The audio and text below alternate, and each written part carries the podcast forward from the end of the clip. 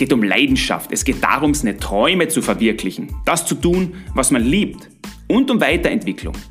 Jeden Tag ein bisschen besser werden. Hungrig bleiben. Nie aufhören zu lernen. Und dann bleibt die Frage, was ist Erfolg?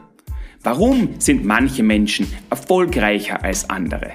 Warum gehen manche mit Druck und Schwierigkeiten besser um als andere? Was macht den Unterschied aus? Das interessiert mich. Hallo und herzlich willkommen bei 74 Once More. Mein Name ist Dieter Kalt und dieser Podcast soll hinter die Maske von besonderen Menschen blicken, die gerne bereit sind, ihr Wissen und ihre Erfahrungen zu teilen, um zu inspirieren und um anderen zu helfen.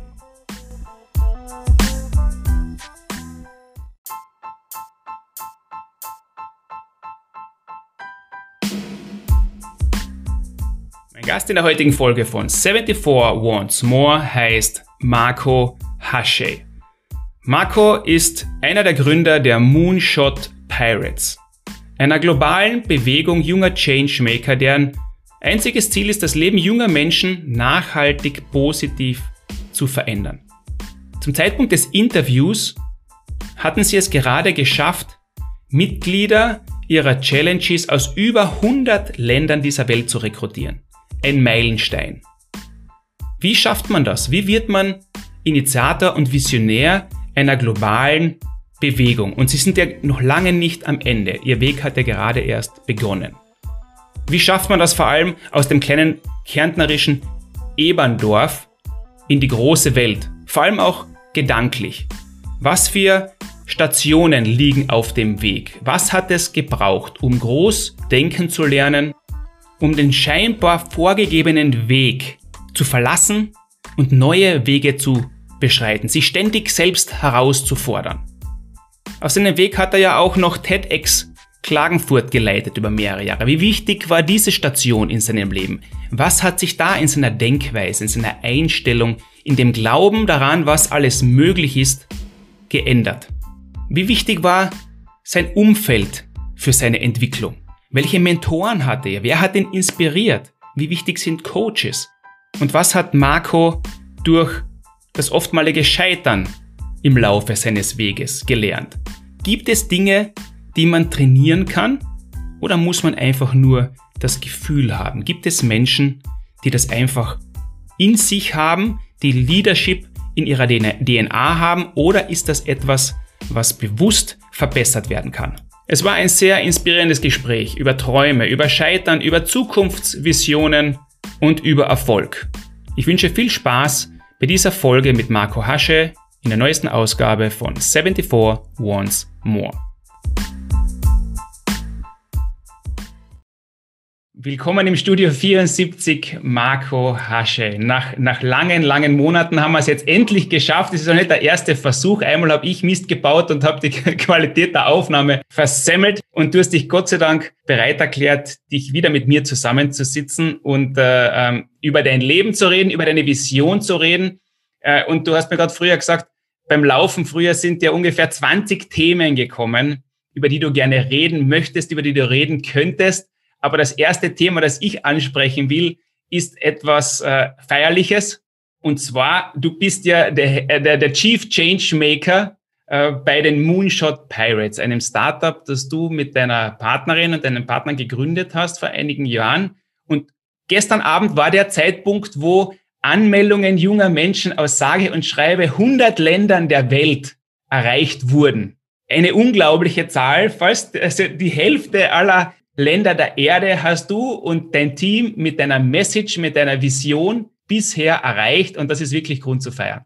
Ja, hallo Dieter, danke für die nochmalige Einladung. Und ja, du hast recht, das war wirklich, also heute in der Früh sind wir aufgewacht und die Annette schaut dann nach in ihrem äh, Google Sheet mit allen Anmeldungen und dann poppt auf einmal die Zahl 100 auf. Äh, und äh, wir haben tatsächlich Länder, äh, also Schüler oder Schülerinnen aus, aus 100 Ländern dabei. Und ja, das war einfach ein richtig, richtig cooler Moment und äh, den wir heute natürlich ein bisschen feiern entsprechend. Ja. Ich habe deine Geschichte, eure Geschichte seit ein paar Jahren verfolgt. Äh, wir arbeiten ja äh, zur Information der, der Zuhörerinnen und Zuhörer auch schon seit einiger Zeit in vielen Bereichen immer wieder zusammen, ganz einfach, weil, sich, weil, weil wir eine gute Energie zusammen haben, weil wir ähnliche Interessen haben und gleiche Ziele verfolgen. Und das überschneidet sich halt immer wieder und da ist eine super Zusammenarbeit. Also danke einmal dafür. Aber danke dir. ich, ich verfolge den, den Weg und die Entwicklung. Und äh, vor allem auch in den letzten eineinhalb Jahren der Krise, der weltweiten Krise sozusagen, war ja eure Entwicklung ja diametral anders, kann man sagen. Sicher nicht einfach.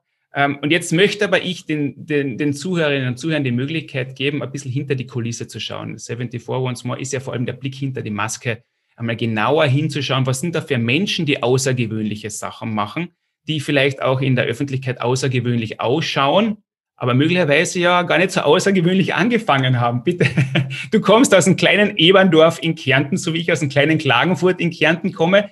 Wie war denn, wie war dein Werdegang? Wie bist du zum Chief Changemaker der Moonshot Pirates, einer globalen Bewegung junger Changemaker geworden? Ganz konkret äh, würde ich sagen, Moonshot Pirates und meine Rolle bei den Moonshot Pirates ist einfach eine Summe meiner Erfahrungen in den letzten Jahren.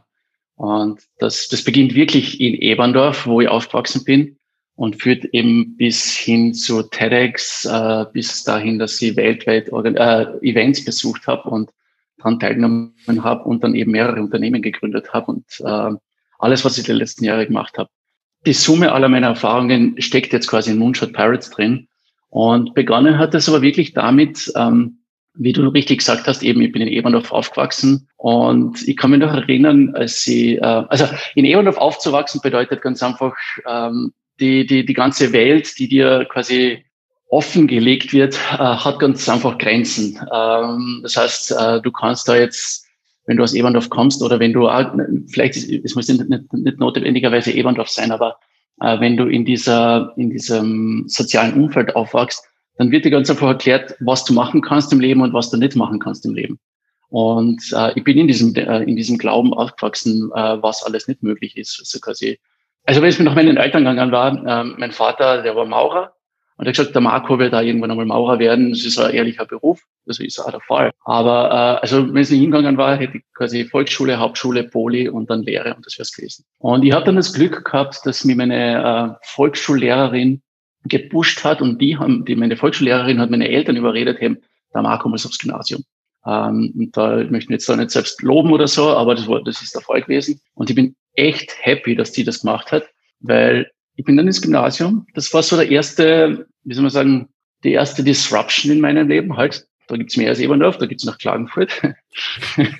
dann bin ich mal bei dir. Äh, und das ist aber dann eine natürliche Entwicklung gewesen. Dann merkst du, okay, äh, wenn ich jetzt schon in Klagenfurt am Gymnasium bin, dann mache ich die Matura. Dann bis zur Matura habe ich dann das Mindset gehabt, um zu sagen, na, eigentlich möchte ich studieren gehen. Äh, Sachen zu lernen macht Sinn und so weiter.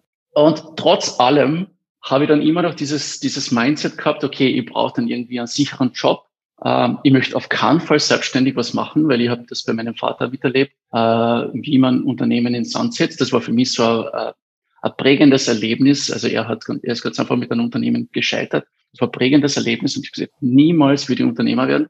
Ähm, und da war so ganz einfach der Plan, okay, ich mache äh, ich, ich kriege irgendwann einen gut bezahlten Job und habe halt mein äh, behütetes Leben in Kärnten. Und der, das erste Mal, in, äh, wo ich dann wirklich gemerkt habe, hey, wow, da, da gibt's noch ein bisschen mehr, war dann 2009, als ich nach Amerika gezogen bin für ein paar Monate. Ich habe da ein Praktikum gemacht.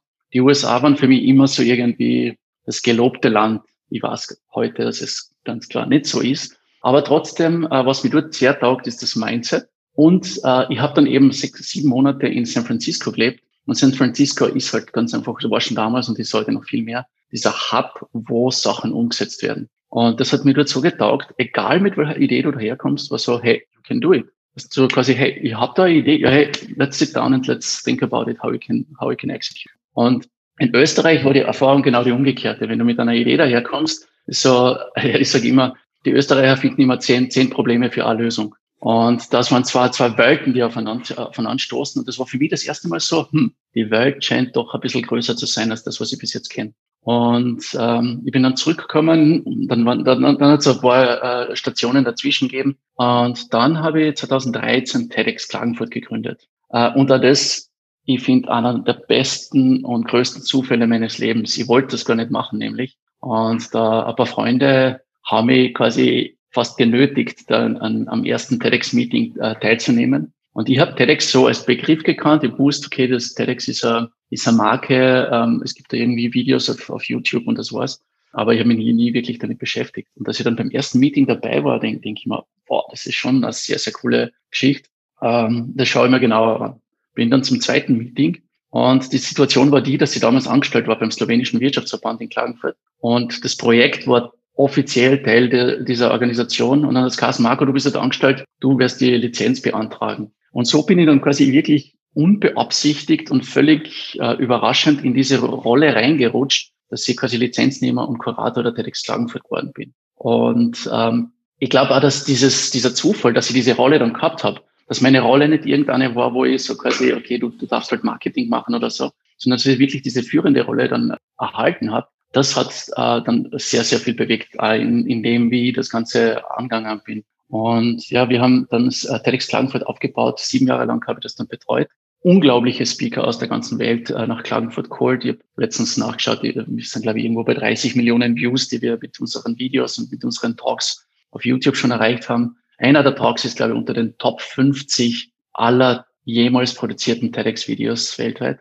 Aber eine Sache äh, bei TEDx, also TEDx ist wesentlich mehr als, als jetzt nur ein Konferenzformat, wo du tolle Talks auf der Bühne hast. TEDx äh, ist wirklich eine Community. Das ist eine Gemeinschaft von unglaublichen Persönlichkeiten. Und ich rede jetzt nicht nur von den, von den Speakern, sondern auch die, die Organizer selbst. Und ähm, ich bin dann 2014, quasi nach meiner ersten TEDx, äh, bin ich dann nach äh, Vancouver geflogen, um einmal bei, beim Hauptevent dabei zu sein. Und TED dauert immer eine ganze Woche, äh, eben in Vancouver, äh, beziehungsweise es hat noch ein Side-Event gegeben in Whistler, äh, wo sehr viele TEDx-Organisatoren zusammengekommen sind, ich glaube 600 oder sowas waren wir. Und du triffst halt dort, also ich habe einen Workshop mit dem Simon Sinek gemacht. Ich habe den Bill Gates auf der Bühne gesehen. Äh, du triffst, weiß nicht, das, war, das waren Astronauten dort. Das waren, ich habe äh, mit MIT Research und Abend gegessen, äh, mit, mit Milliardären Kaffee getrunken. Also ihre Typen. Sowas, das war für mich vorher nicht einmal, ich habe nicht einmal daran gedacht, dass ich sowas mal machen könnte. Und diese Erfahrungen in Summe bewirken dann diesen, und in der TEDx-Community spricht man immer davon, bewirken diesen TED-Ache, das Gefühl, das du kriegst, wenn du realisierst, dass du nach einer TED-Veranstaltung zurück in den Alltag musst. Und ich bin dann äh, im, tatsächlich im Flieger gesessen, zurück nach Wien und habe mir gedacht, hey Marco, und das war der Moment, dass TED, dieser TED-Egg mich erwischt hat, hey Marco, wow, das Leben, das du da in Klagenfurt führst, das ist nicht deins, du musst da echt was ändern. Und am Dienstag in Wien gelandet, Mittwoch ins Büro und habe gekündigt. Und ich kann mich noch erinnern, als mir alle gefragt haben, oh, was wirst du jetzt machen? Und ich habe so ansatzweise eine Idee gehabt, wohin, wohin meine Reise geht. Ich habe gesagt, natürlich stolz von einer Startup-Idee erzählt. Das war dann alles andere als ein Startup am Ende. Aber ähm, es war für mich ganz einfach der Punkt da, wo ich gesagt habe, okay, ich möchte echt Sachen machen im Leben, die Sinn machen, die für mich persönlich Sinn machen, die Sinn im Leben anderer machen und die wirklich was Positives bewirken in unserer Welt. Und ich bin dann nach Wien gezogen und habe seither eben, wie gesagt, mehrere Unternehmen, Organisationen mitgegründet, kläglich gescheitert, sehr viel gelernt daraus, viele Fehler gemacht, Fehler gemacht im, im, im klassischen Startup-Sinn, Fehler gemacht, wie ich Teams geführt habe. Aber natürlich, es waren auch ein paar gute Sachen dabei. Ähm, ich habe nebenbei also meine äh, Eventagentur aufgebaut. Das war irgendwie so die logische Konsequenz aus TEDx-Organisation und so weiter. Das hat mir dann äh, so finanziell am Leben erhalten. Aber was ich ganz einfach immer gehabt habe, war, war die Möglichkeit, meinen eigenen äh, Träumen und meinen, meiner eigenen Vision, meinen eigenen Ideen zu folgen. Und ich habe ganz einfach gemerkt, und das dann, da komme ich jetzt dann zurück zu dieser Community, die TEDx mir geboten hat, dass alles, was ich da gemacht habe, äh, alles, was ich die letzten Jahre gemacht habe, war deswegen möglich, weil ich Zugang zu diesen Menschen gehabt habe. Das waren Menschen, äh, wie gesagt, Unternehmer, Wissenschaftler, Künstler und, und, und in der ganzen Welt, die mir Feedback gegeben haben, die mich gechallenged haben, die mein Mindset geprägt haben. Ähm, ich habe Zugang zu Wissen erhalten, äh, das, das, ja, davon habe ich vorher nie was gehört und so weiter. Und das hat mein, mein, mein Denken und mein, meine Tätigkeiten ganz stark geprägt. Und um jetzt ähm, auf Moonshot Pirates dann zurückzukommen, irgendwann einmal habe ich realisiert, das war vor circa drei Jahren, hey, ich habe 30 werden müssen oder 29, 30, das war irgendwo in diesem Alter, äh, wo ich Zugang zu diesem Mindset und zu dieser Community, Community und zu diesem Wissen erhalten habe. Was wäre möglich gewesen, hätte das schon früher gehabt? Was wäre möglich gewesen, wenn du das als Jugendlicher, als Teenager quasi hast und wenn dir Leute aufzeigen, wozu du imstande bist, was du in der Welt bewirken kannst. Das, die Sache ist, wir wachsen echt auf in einer Welt, wo wir ständig nur, äh, wo, wo wir ständig nur erklärt äh, bekommen, was nicht möglich ist.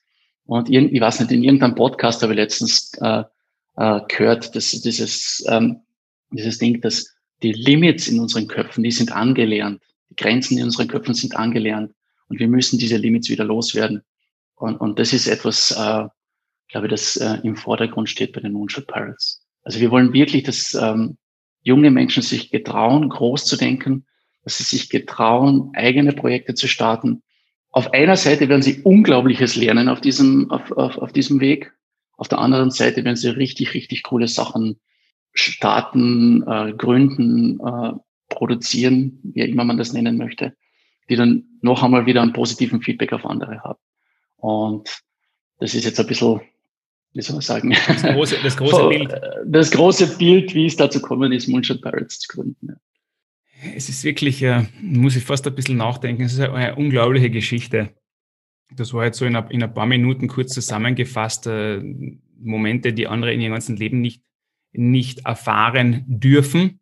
Ein Teil davon war Zufall, sagst du, wie du in jungen Jahren durch eine Freundesgruppe zu TEDx dazugekommen bist, was da so in den Schoß gefallen ist, sagst du. Ähm, aber war diese Einstellung von dir damals, dass du, hast du schon immer in dir gehabt, dieses Ausbrechen aus, aus ähm, festgefahrenen äh, Vorgaben oder Richtlinien oder äh, diese Abscheu, klein zu denken?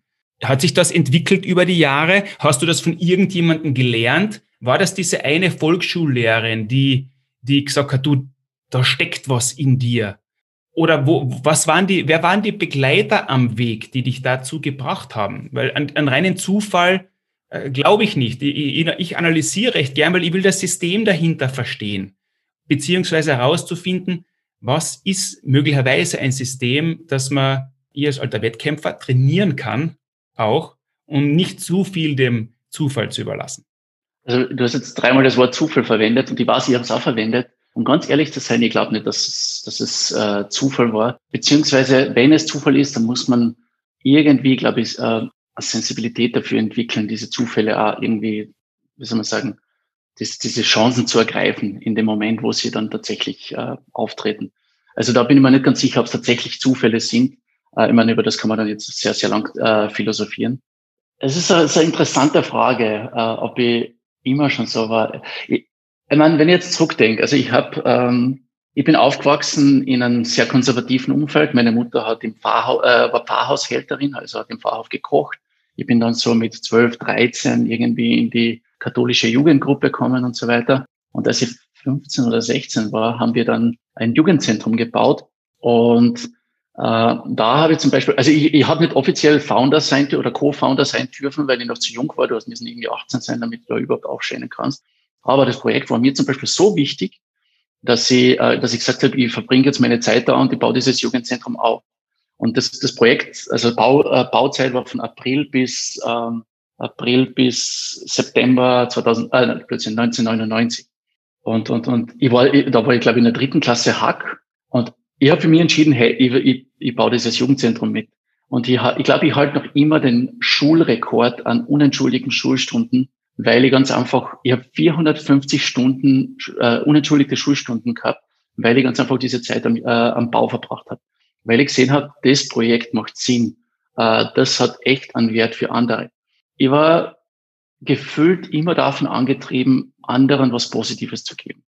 Also was auch immer ich gemacht habe, war irgendwie da, dadurch irgendwie angetrieben und dadurch inspiriert, Gutes für andere zu tun. Äh, ich weiß nicht, woher das kommt. Das kann ich jetzt nicht wirklich beantworten. Wenn ich zurückdenke, weiß ich, dass ich, also ich, ich kann mir an mehrere Situationen erinnern, also nicht konkrete Situationen, aber so vom Gefühl her, weiß ich, dass es mir immer um andere gegangen ist.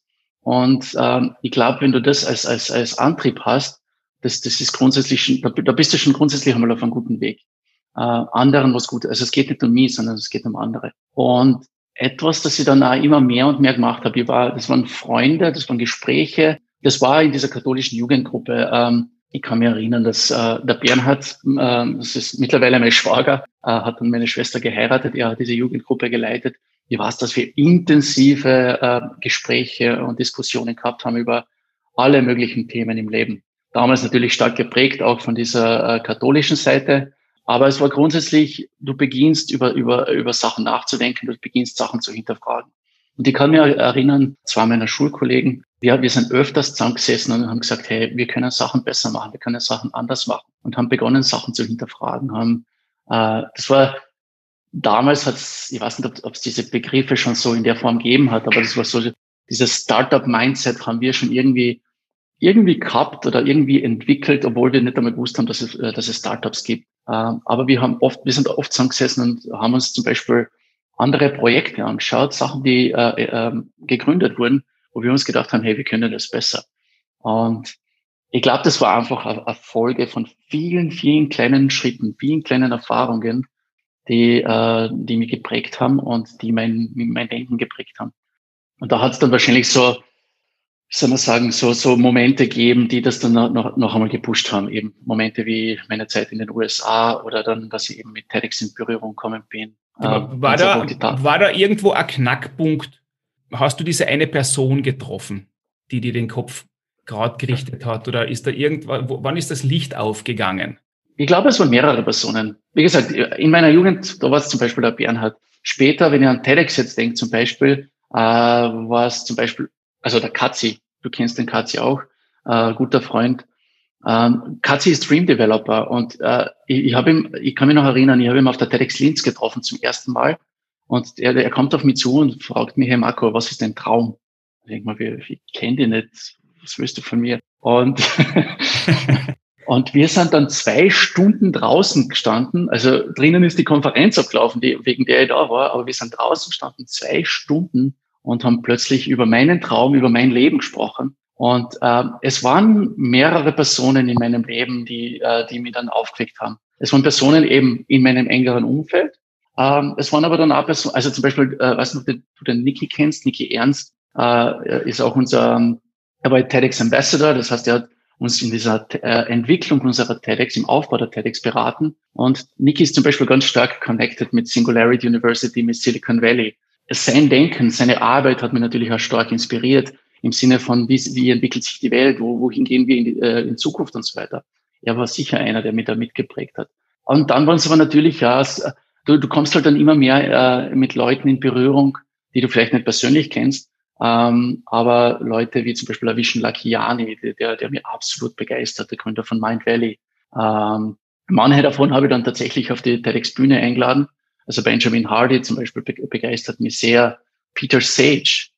Also ich habe mittlerweile, äh, ich habe jetzt vor, vor, vor ein paar Monaten sogar auf den Arifa besucht und mittlerweile sind wir wirklich gute Freunde und so weiter. Und äh, ich habe von diesen Leuten, auch von dir jetzt, äh, dein, deinen Weg zu verfolgen, was du äh, unseren Jugendlichen erzählst, was du in deinen Podcasts machst und so. Es sind so viele, viele unterschiedliche Komponenten und viele unterschiedliche Leute, die quasi äh, dein Denken und so weiter ähm, gestalten oder prägen. Und ähm, was ich ja gemerkt habe, ist, es ist nicht immer nur eine Person oder ein Moment und dann, dann läuft's, sondern du brauchst es immer und immer wieder. Ähm, das, unser Mind ist wie, ist, wie, ist wie ein Muskel, du musst ihn trainieren. Und wenn ich, also ich trainiere momentan gerade für einen Marathon und ich muss viermal die Woche laufen gehen und zweimal Workout machen und so weiter und das ist brutal hart.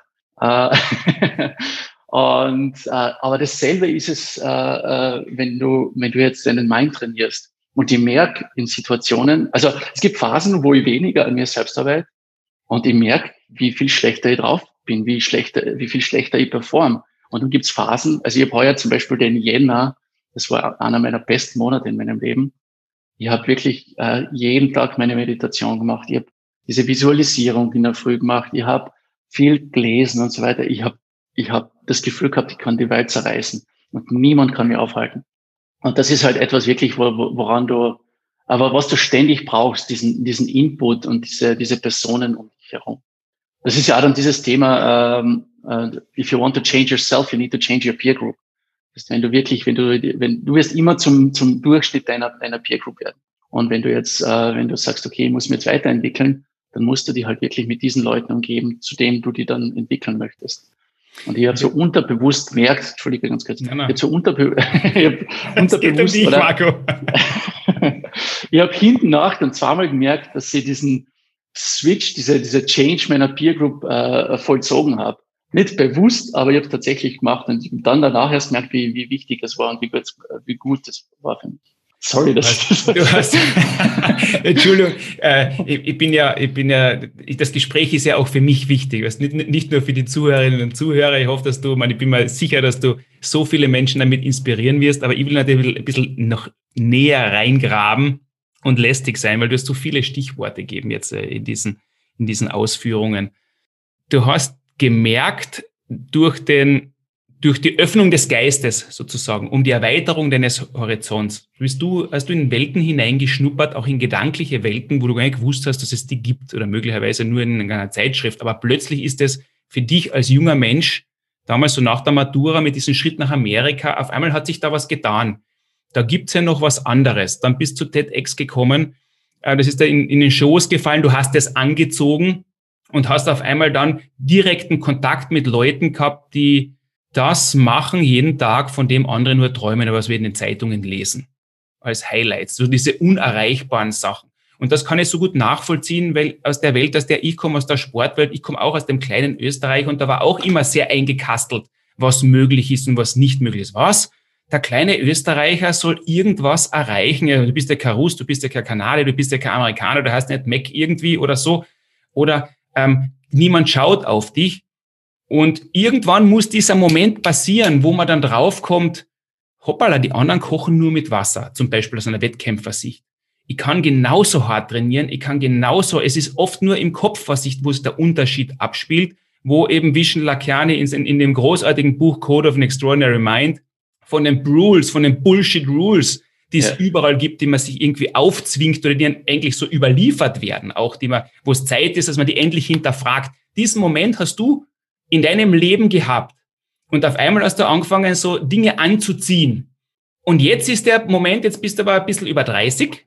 Jetzt ist der Moment da, wo Danke. Ein, ein junger 30er.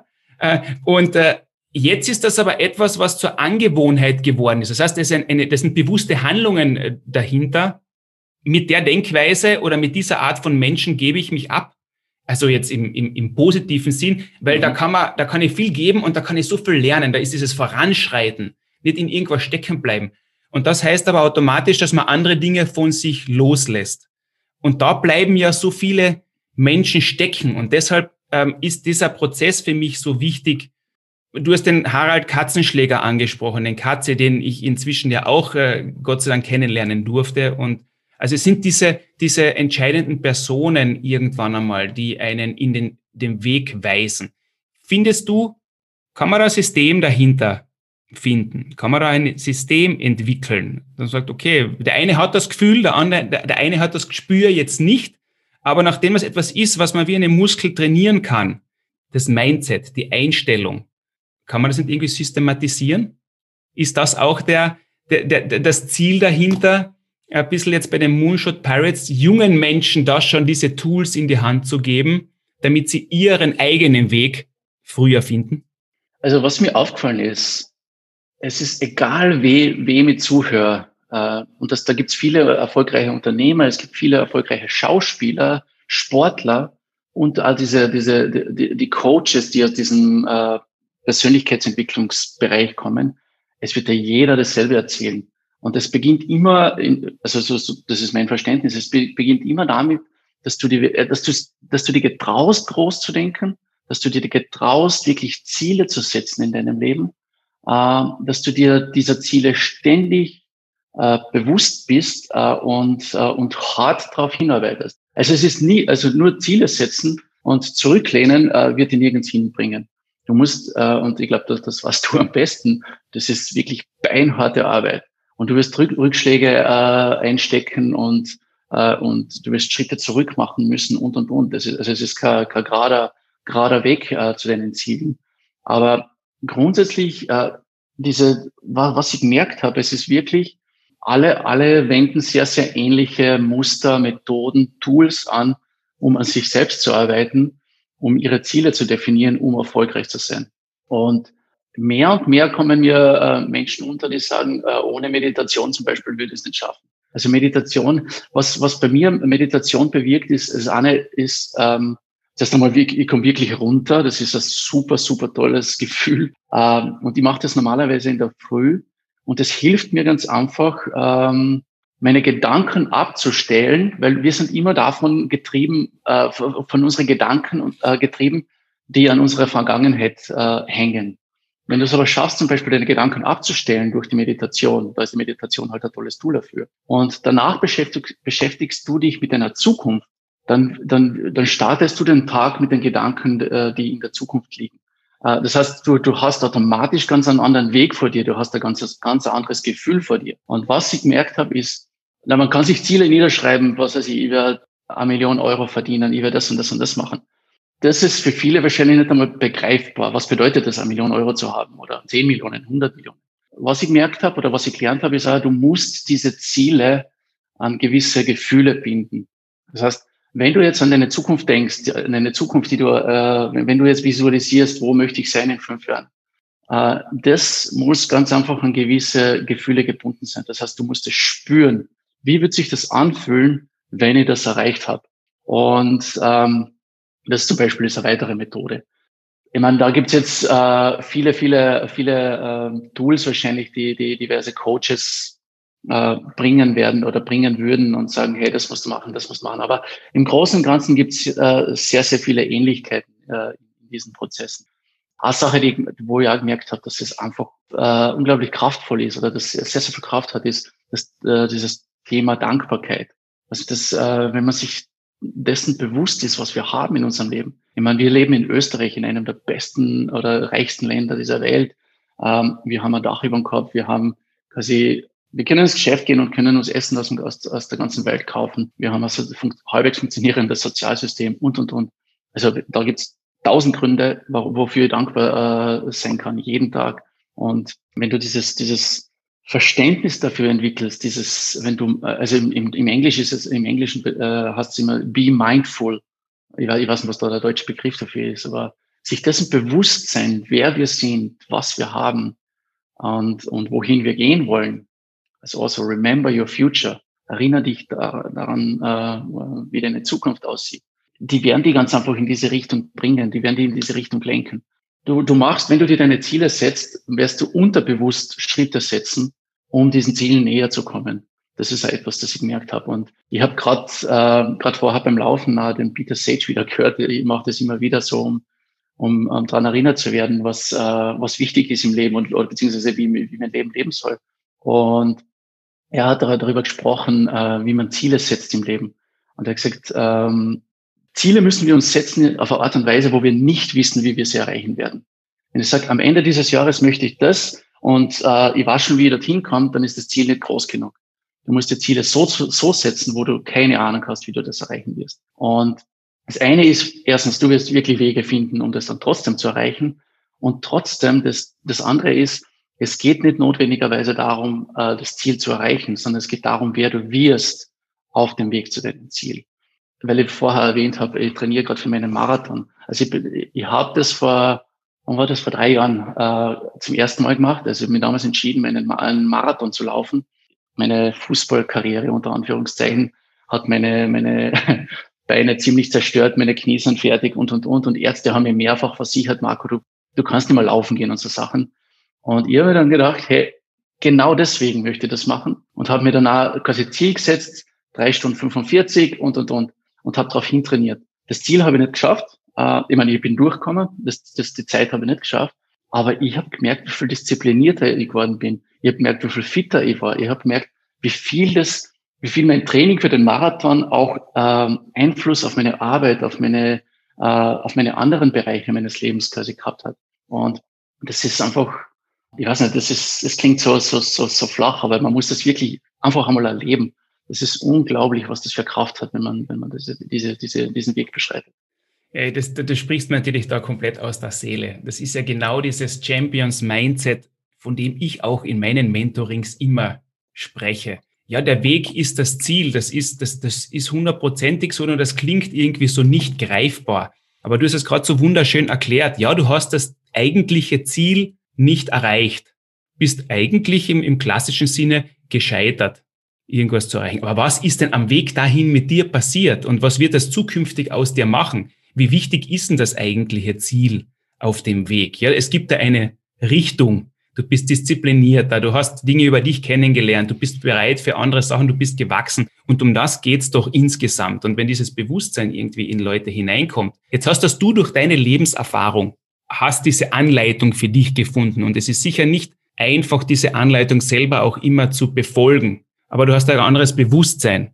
Was sagst denn du jetzt jungen Menschen, die sagen, ja, das ist super klasse, ich, bin, ich, ich, ich will auch dieses Umfeld, ich will auch lernen, ähm, ich möchte mich weiterentwickeln am Weg zu dieser unter Anführungszeichen Selbstverwirklichung sind ja auch viele Niederlagen dabei. Da sind ja auch sicher viele Selbstzweifel. Und ich rede jetzt da in unternehmerischer Sicht als Start-up-Gründer. Das klingt ja alles immer so sexy und so herrlich, wie wäre Start-up und dann gibt es irgendwann einen super Exit und, und alle haben die Geschichte äh, wie äh, Runtastic und, und, und Florian Gschwandner und so.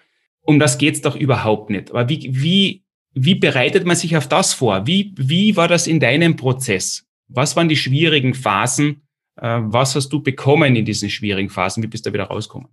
Also grundsätzlich eine Sache ist, was, was mich immer angetrieben hat oder was mich immer dann motiviert hat, trotz aller erwarteten Schwierigkeiten trotzdem diesen Weg zu gehen, äh, war dieses, dieser Punkt, dass, oder dieses Verständnis, dass wenn ich den ersten Schritt nicht mache, wenn ich, wenn ich, wenn ich es nicht probiere, dann bin ich sowieso gescheitert.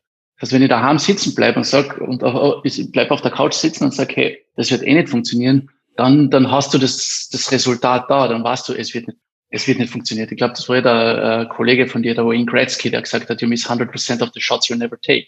Also das ist einmal das Erste, dass das mich persönlich immer gepusht hat, hey, ich muss diesen Schritt machen, weil anders ist klar, dass es nicht funktioniert. Und ich weiß es nicht. Das ist, äh, ich glaube, man muss sich dessen ganz einfach bewusst sein, dass es nicht einfach ist. Äh, es, man muss sich dessen bewusst sein, dass das, dass das Leben ganz einfach nicht da ist, um, äh, um was nicht, sich äh, auf der Couch auszuruhen, um, um, um Gemütlichkeit zu, zu leben, sondern das Leben ist da, wo du wirklich wachst. Das Leben ist da, ist, das Leben bietet dir die Gelegenheit, wirklich Großartiges zu tun und wirklich äh, zu lernen und zu wachsen und einen Beitrag zu leisten. Und mit diesem Gedanken, mit diesen Gedanken gehst du an Sachen, glaube ich, ganz anders ran. Ja, ich, ich weiß nicht, ob, ob, das jetzt so irgendwie Sinn macht. Es ist, es ist ganz einfach brutal hart. Du setzt dir die Ziele, du hast, du hast eine Vision für dein Leben, ähm, aber dann geht's wirklich ganz einfach äh, in diese Phase, wo du, wo du umsetzen musst. Und bei Moonshot Pirates, ich habe, äh, als wir gesehen haben, das ganze Ding hat Potenzial, ähm, haben wir uns äh, dann entschieden, hey, okay, wir, wir, wir gehen all in. Das heißt, ich habe meine Tätigkeiten mit meiner Agentur beendet. Ähm, ich habe sämtliche Geldquellen quasi äh, runtergeschraubt und habe mehr oder weniger ein ganzes Jahr ohne Einkommen investiert, um Moonshot Pirates möglich zu machen. Und das war, ich habe alles, was ich gehabt habe, investiert, um da irgendwie das Ding äh, ins Rollen zu bringen, gemeinsam mit der Annette und dann später, dann ist noch der, der Simon dazukommen, mit dem, äh, also wir drei haben das dann gemeinsam gegründet. Und es war so, dass sie, es waren Phasen dabei, ich habe nicht mehr geschlafen, ich habe nicht mehr essen können, ich habe also ich war so knapp davor, äh, nicht zu wissen, wie die nächste Miete zahlen wäre. Und was und dann, dann hast du noch diese Komponente, ich mache das mit meiner privaten Partnerin, die Annette ist ja meine Verlobte und nicht meine Co-Founderin. Du hast dann noch diese Komponente, okay, wir, wir riskieren da unsere äh, private Zukunft vielleicht sogar. Sind wir bereit, dieses Risiko zu gehen? Und die Annette dann äh, hat auch alle ihre Jobs äh, aufge aufgegeben, äh, wir haben, was in Österreich, wir haben ja das AMS, das, das steckt ja noch immer irgendwie so ein bisschen Geld zu. Wir haben das alles absch äh, abschalten müssen, weil wir eben als Unternehmen agieren und da, da, da, da bist du dann, äh, also, äh, als Selbstständiger äh, kannst du dann vom AMS auch nichts mehr kriegen. Und das war einfach, es war so viel Schmerz, so viel Zweifel, so viel Leiden dabei, dass das, das kann man sich nicht vorstellen. Und ich glaube, dass sehr, sehr viele Menschen nicht bereit sind, äh, diesen Einsatz zu bringen. Und die möchten mir jetzt da nicht irgendwie äh, als, als, als besser oder sowas darstellen. Aber ich glaube, dass viele nicht wissen und nicht bereit sind, diesen Einsatz zu bringen, der notwendig ist, um, um seine Ziele äh, zu erreichen. Äh, Ziele sind wichtig, Ziele sind großartig und, und gut, aber ähm, die Arbeit, die dann dahinter steckt, äh, die wird wahrscheinlich noch einmal viel wichtiger sein. Hast es du dann geschafft, aus diesen Tiefen, aus diesen Zweifel allein rauszukommen? Hast du Hilfe von außen gebraucht dazu? Wie wichtig war das Team um dich herum? Äh, oder warst du auch schon so weit, dass du dieses Bewusstsein gehabt hast, hoppala, jetzt ist wirklich die, äh, jetzt ist wirklich äh, die Kacke am Dampfen. Jetzt muss ich so und so vorgehen. Halt einmal Stopp auf alles. Ich, ich, ich verlasse meinen Weg. Jetzt ist Krisenmodus und auf das falle ich zurück. Gibt's gibt's inzwischen so Systeme bei dir? Ich merke schon, dass ich oft die Sachen viel positiver, viel optimistischer sehe als, als zum Beispiel meine, meine Co-Founder und so weiter, weil ich, und, und ich weiß auch, dass ich mich oft für verrückt halte, wenn ich das mache. Ist okay für mich. Das ist so, also, ich habe den Titel, ja, der Marco oder unser Träumer. Ist, äh, ist wirklich, ist wirklich okay für mich, für mich.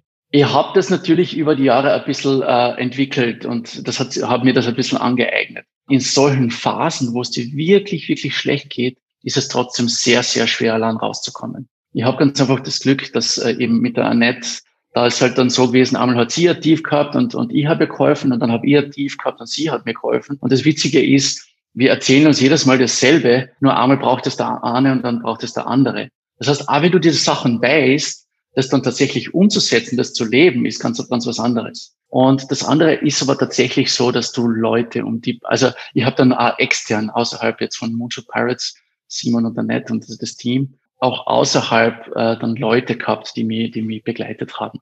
Ähm, da, ich, ich kann mich noch ganz genau äh, daran erinnern, als ich mit dem Katze eben telefoniert habe, die Situation geschildert habe und so. Und, der, und es sind so Gespräche wie diese oder wenn du dir dann irgendwo einen wirklich guten Podcast anhörst, wenn du dann vielleicht ein Buch liest, du hast es eh schon erwähnt, uh, Code of an Extraordinary Mind, ich finde eines der besten Bücher, das es da draußen gibt momentan. Ich habe dann auch Kurse gemacht, wie äh, eben bei Benjamin Hardy, der dieses, äh, wie heißt das, EMP, Accelerated Momentum Program.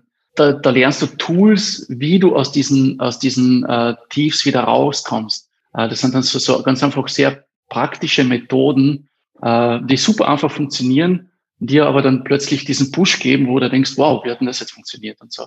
Also das ist äh, eine Summe von, von Sachen, die, die du dir mit der Zeit aneignest, die du, die du lernen musst, äh, um da wieder rauszukommen.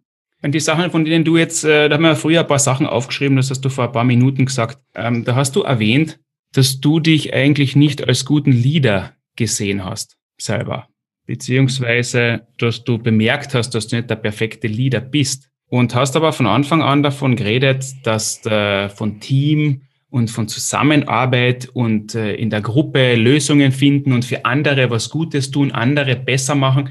Und da habe ich ein bisschen schmunzeln müssen, weil das genau eigentlich die Eigenschaften eines richtig guten Leaders sind, dass er andere besser macht. Dass, äh, dass, dass er in der, wenn es einmal, wenn es einmal schwierig wird, vielleicht auch der Träumer ist, der den anderen wieder diese Hoffnung gibt. Jetzt gibt's ja die verschiedensten Arten von Leadership natürlich. Dann gibt's andere, die halt einmal schreien müssen und den Kahn ziehen müssen und let's go und, und was auch immer. Oder die, die halt von hinten zum Beispiel ähm, anschieben, wie das du äh, vieler äh, oder oft warst. Jetzt weiß ich aber auch, dass du auch was Leadership angeht, die eine oder andere Niederlage, persönliche Niederlage äh, erleben musstest. Wann hat sich dein Mindset zu Leadership, ähm, dein Glauben an dich selber verändert? Beziehungsweise was hast du im Laufe der Jahre über dich lernen müssen? in einer Rolle als Leader? Also etwas, und das ist jetzt sehr persönlich, etwas, äh, das mich immer beschäftigt hat. Also ich habe ich bin aufgewachsen mit dem, dass ich gedacht habe, okay, ich bin ein großartiger Leader, ich kann führen, mir werden alle folgen und ich bin sowieso der, der Beste. Äh, irgendwann einmal habe ich gemerkt, dass es dann doch nicht so ist. Was ich, was ich ganz stark gemerkt habe und äh, ich, ich führe das mittlerweile irgendwie auf das zurück, meine Beziehung zu meinem Vater und wie ich aufgewachsen bin und so. Ich habe immer ein bisschen so diesen Drang gehabt, mich selbst zu beweisen, beziehungsweise äh, zu zeigen, wow, ja, der Marco steht vorne, der Marco ist großartig und so weiter. Und dies, dieser, dieser, dieser Drang ist nach wie vor da, das weiß ich, das bin ich mir bewusst. Ich, und, und um ganz ehrlich zu sein, ich kämpfe regelmäßig damit oder ich arbeite regelmäßig an, an dem, dieses, äh, also mich zurückzustellen oder andere Sachen, andere, andere Teammitglieder nach vorne zu, zu heben das ist etwas, das hat mich äh, in, auf meinem Weg immer behindert. Und ähm, das habe ich vorher gemeint, als ich gemerkt habe, äh, als ich gesagt habe, ähm, ich habe mehrere Unternehmen gegründet und äh, ich weiß, ich bin bei einem Team dazukommen. Die haben halt jemanden gebraucht, ähm, der für sie halt Business Development macht und so weiter. Und für mich war es dann so, okay, passt, ich bin jetzt euer CEO.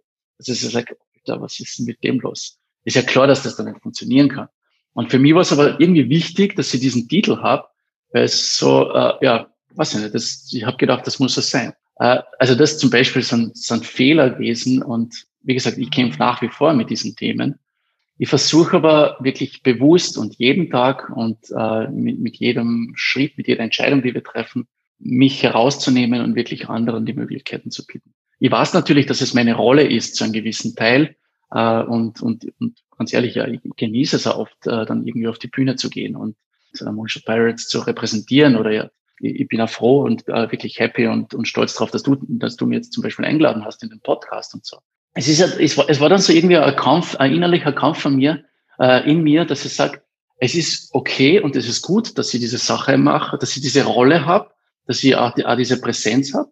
Gleichzeitig aber, hey, es geht nicht um mich und es geht um andere und es geht um nicht nur um andere, es geht um etwas viel Größeres als mich oder uns als Team, sondern es geht, es gibt einen höheren Purpose. Und was ich wirklich ständig probiere, ähm, ist ganz einfach wirklich das Team zu pushen, es zu unterstützen. Es, also ich sehe meine, meine wichtigste Rolle bei den Moonshot Barretts ganz einfach darin, dass sie jedem das Gefühl gibt, dass er wirklich alles schaffen kann und dass er wirklich, dass Moonshot Pirates eine Umgebung ist, wo du, wo, die, wo du die entfalten kannst und wo du alles äh, geben kannst wo jede dumme Idee erlaubt ist und wo wir uns, wo wir einfach gemeinsam wachsen können. Und da, wenn Fehler passieren, dann ist das absolut okay. Aber gleichzeitig dann mit diesem Aspekt, dass wir sagen, aber wir geben alle Vollgas. Wenn nicht jemand nicht Vollgas gibt, dann, dann, dann, dann haut es nicht hin. Ja, ich weiß nicht, ob das jetzt wirklich Sinn gemacht hat, was ich gesagt habe, aber wohl, wohl.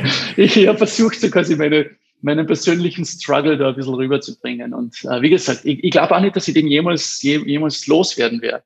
Und, äh, aber äh, es, ist, es ist auf jeden Fall ein Thema bei mir. Ja, das, das, das Bewusstsein ist ja mal der erste Schritt.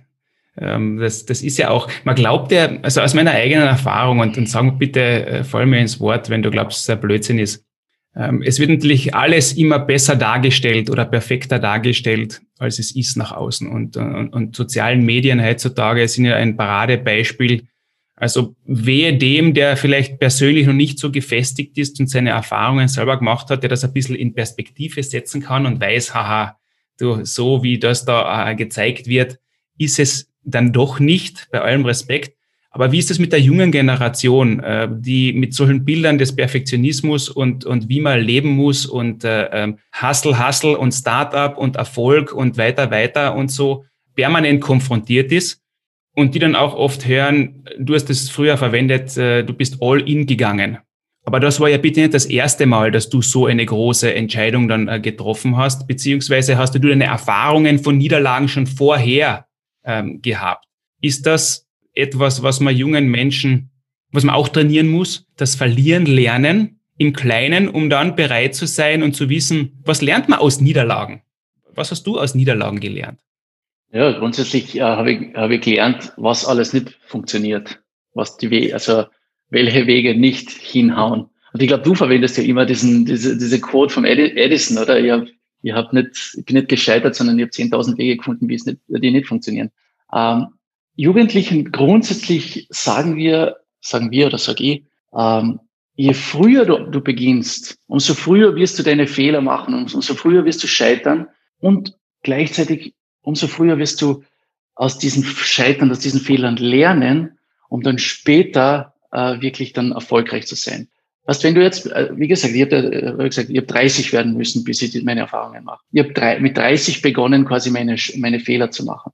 Wenn du aber diese, dieses, diese Erfahrungen schon mit 15, 16, 17 machst, dann bist du mit 25 vielleicht in einem Stadium, wo du sagst, hey, wie, jetzt, wie, wie jetzt das nächste Facebook oder so weiter äh, und so weiter aufbaut was jetzt nicht das Ziel sein sollte, es ist jetzt überhaupt, überhaupt kein Thema, aber also Scheitern sollte nie etwas sein, wo, wonach man strebt. Es gibt ja diese, diese, diese Failure Culture und das wird so glorifiziert und ah, du musst einmal gescheitert sein. Ich finde, das ist ein Blödsinn. Wichtig ist, dass du erkennst, dass entweder, entweder gewinnst du oder du lernst.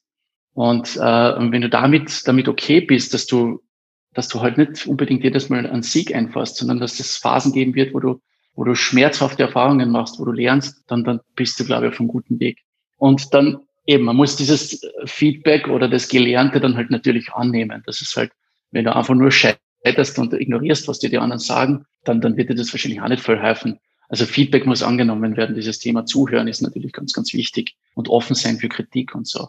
Und da das ist etwas, das ich lernen habe müssen. Ich, hab, ich war ja überzeugt, dass der ich weiß, wie alles funktioniert und relativ schnell habe ich dann gemerkt, dass es nicht so ist. Wie ist die Kraft der Gruppe? Kann das jemand alleine schaffen?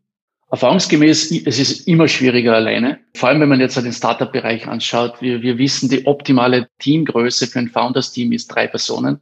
Es gibt, ich wüsste jetzt nicht, äh, es gibt, glaube ich, kein großes, äh, erfolgreiches Startup in der letzten Zeit, das äh, von einer Person gegründet wurde.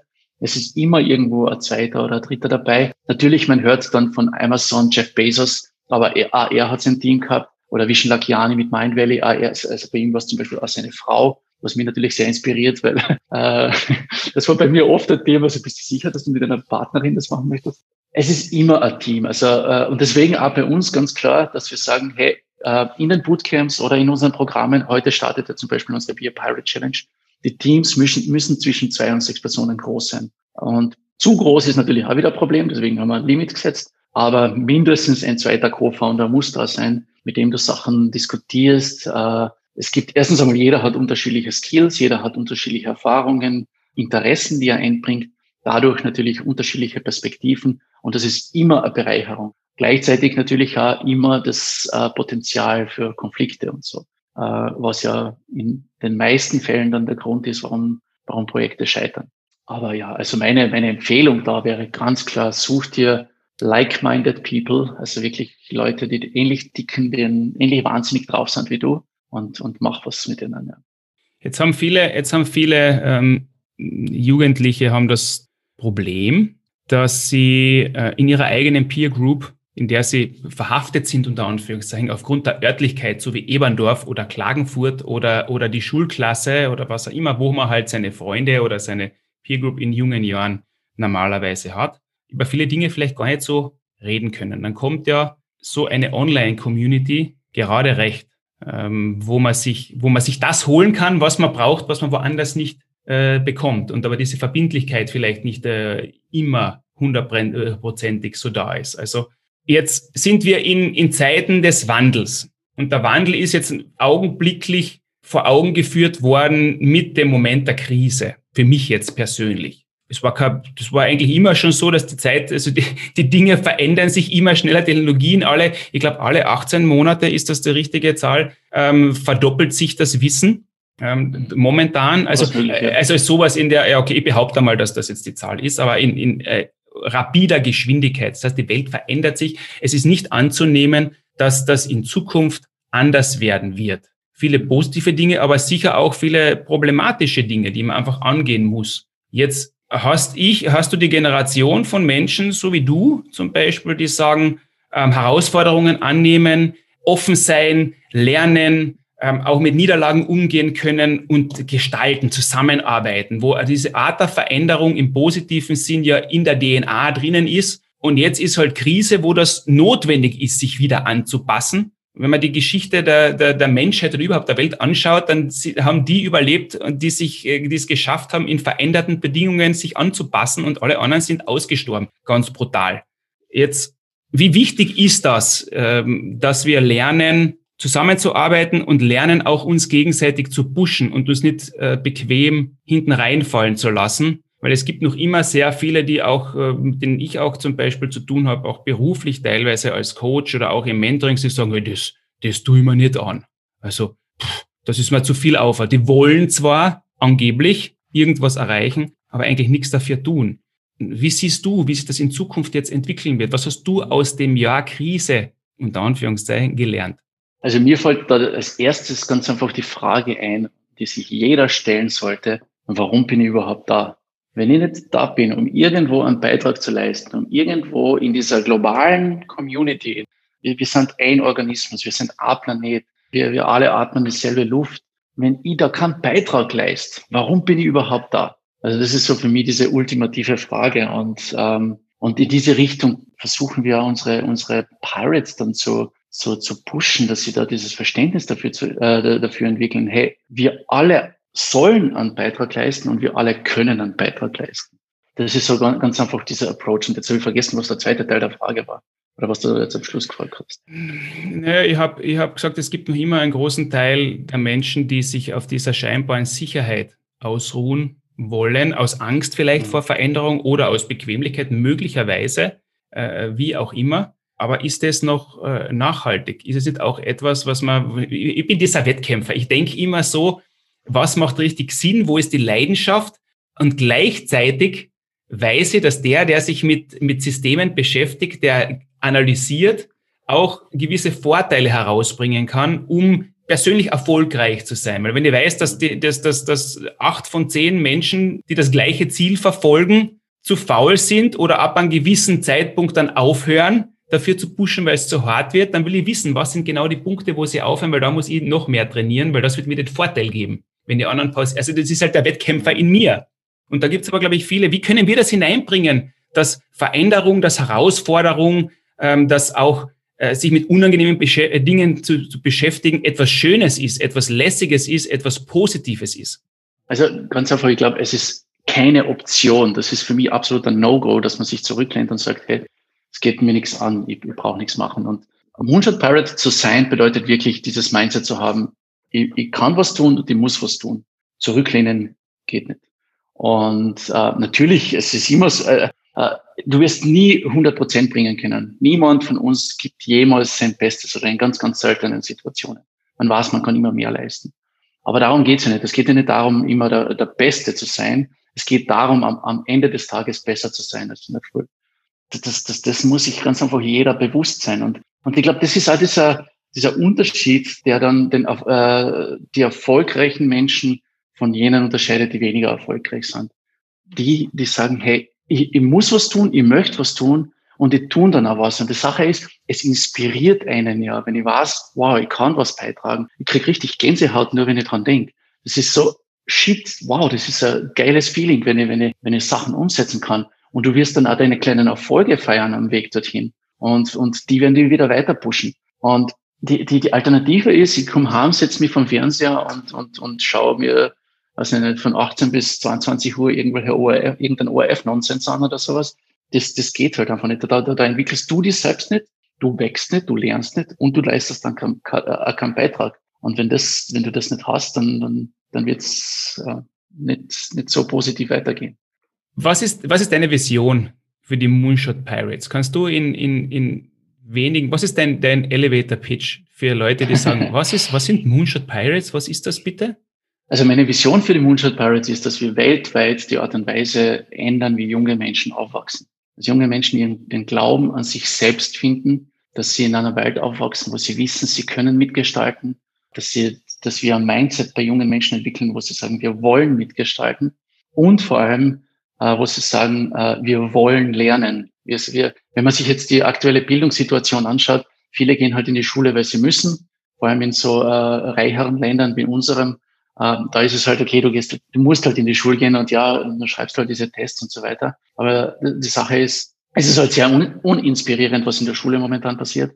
Äh, wir, wir träumen wirklich davon, dass wir Welt äh, schaffen oder dass wir, ähm, wie soll man sagen, äh, dass wir Settings schaffen, wo junge Menschen ganz einfach lernen wollen. Das ist das eine. Und äh, der Elevator Pitch oder der eine Satz, den ich jedes Mal äh, rüberbringe, ist ganz einfach, Moonshot äh, mit, mit Moonshot Pirates ermutigen wir junge Menschen, dass sie groß denken, dass sie sich getrauen, ihren eigenen Weg zu gehen und eigene Projekte für bessere Zukunft schaffen. Wo siehst du, wo siehst du dich und dein Team in fünf Jahren? Wo ist ganz eine spannende Frage, weil äh, wir reden gerade darüber, äh, wir, wir diskutieren gerade intern, also jetzt einmal mit, mit Annette, mit meiner Partnerin, wo wir leben möchten. Und es entwickelt sich irgendwie in so eine Richtung, dass wir sagen, äh, wir haben zwar unsere Base in Wien, ähm, aber wir möchten ein halbes Jahr auf Bali leben. Dann, dann gehen wir drei Monate in die USA, dann machen, dann haben wir ein bisschen Zeit in Südafrika. Also so, dass wir quasi die Welt bereisen. Äh, die Welt ist unser Zuhause. Wir wissen aber, dass wir immer wieder zurück nach Wien kommen können. Das ist einmal dieses Wo. Äh, und interessanterweise, Moonshot Pirates entwickelt sich auch sehr in diese Richtung, ähm, dass wir mehr und mehr remote arbeiten. Der Simon ist gerade zurückgekommen von, äh, also ein Monat war er gerade auf Gran Canaria und hat dort gearbeitet die, äh, die Kaya zieht gerade zurück nach Dänemark und wird von dort arbeiten. Also das ist jetzt nur mal auf dieses Wo bezogen.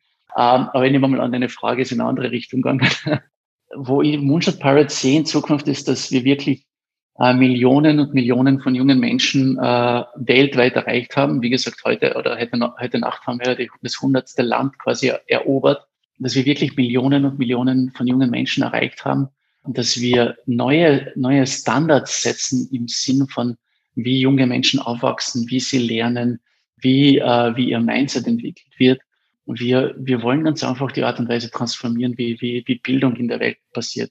Wir wollen nicht äh, Bildungssysteme ersetzen und so weiter, aber wir wollen äh, Bildungssysteme und jene, die wirklich mit jungen Menschen arbeiten, inspirieren für, für einen besseren Weg, äh, für einen anderen Weg, für, für etwas, wo, wo junge Menschen ganz einfach, wie gesagt, den Glauben an sich finden, äh, lernen wollen, einen Unterschied äh, machen wollen in unserer Welt. Und ja, da, ich habe gerade letztens irgendwo niedergeschrieben, für, das war für eine Bewerbung für, für Funding.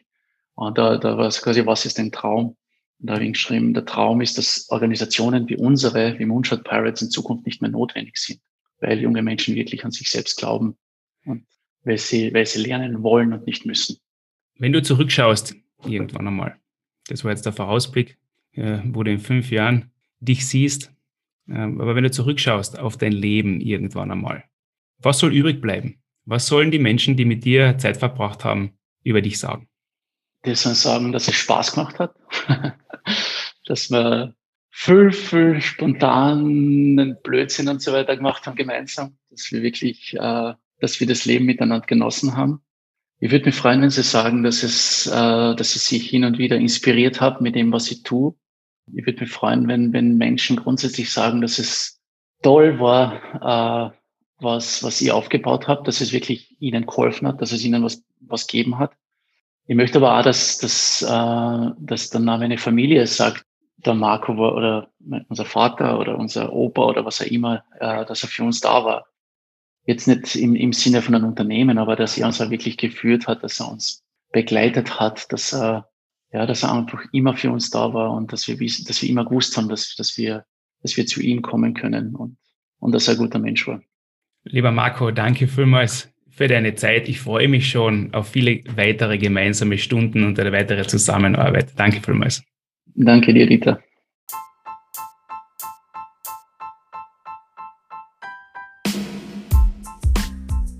Danke fürs Zuhören, danke für deine Zeit und ich hoffe, es hat dir den Mehrwert geliefert, den du gesucht hast.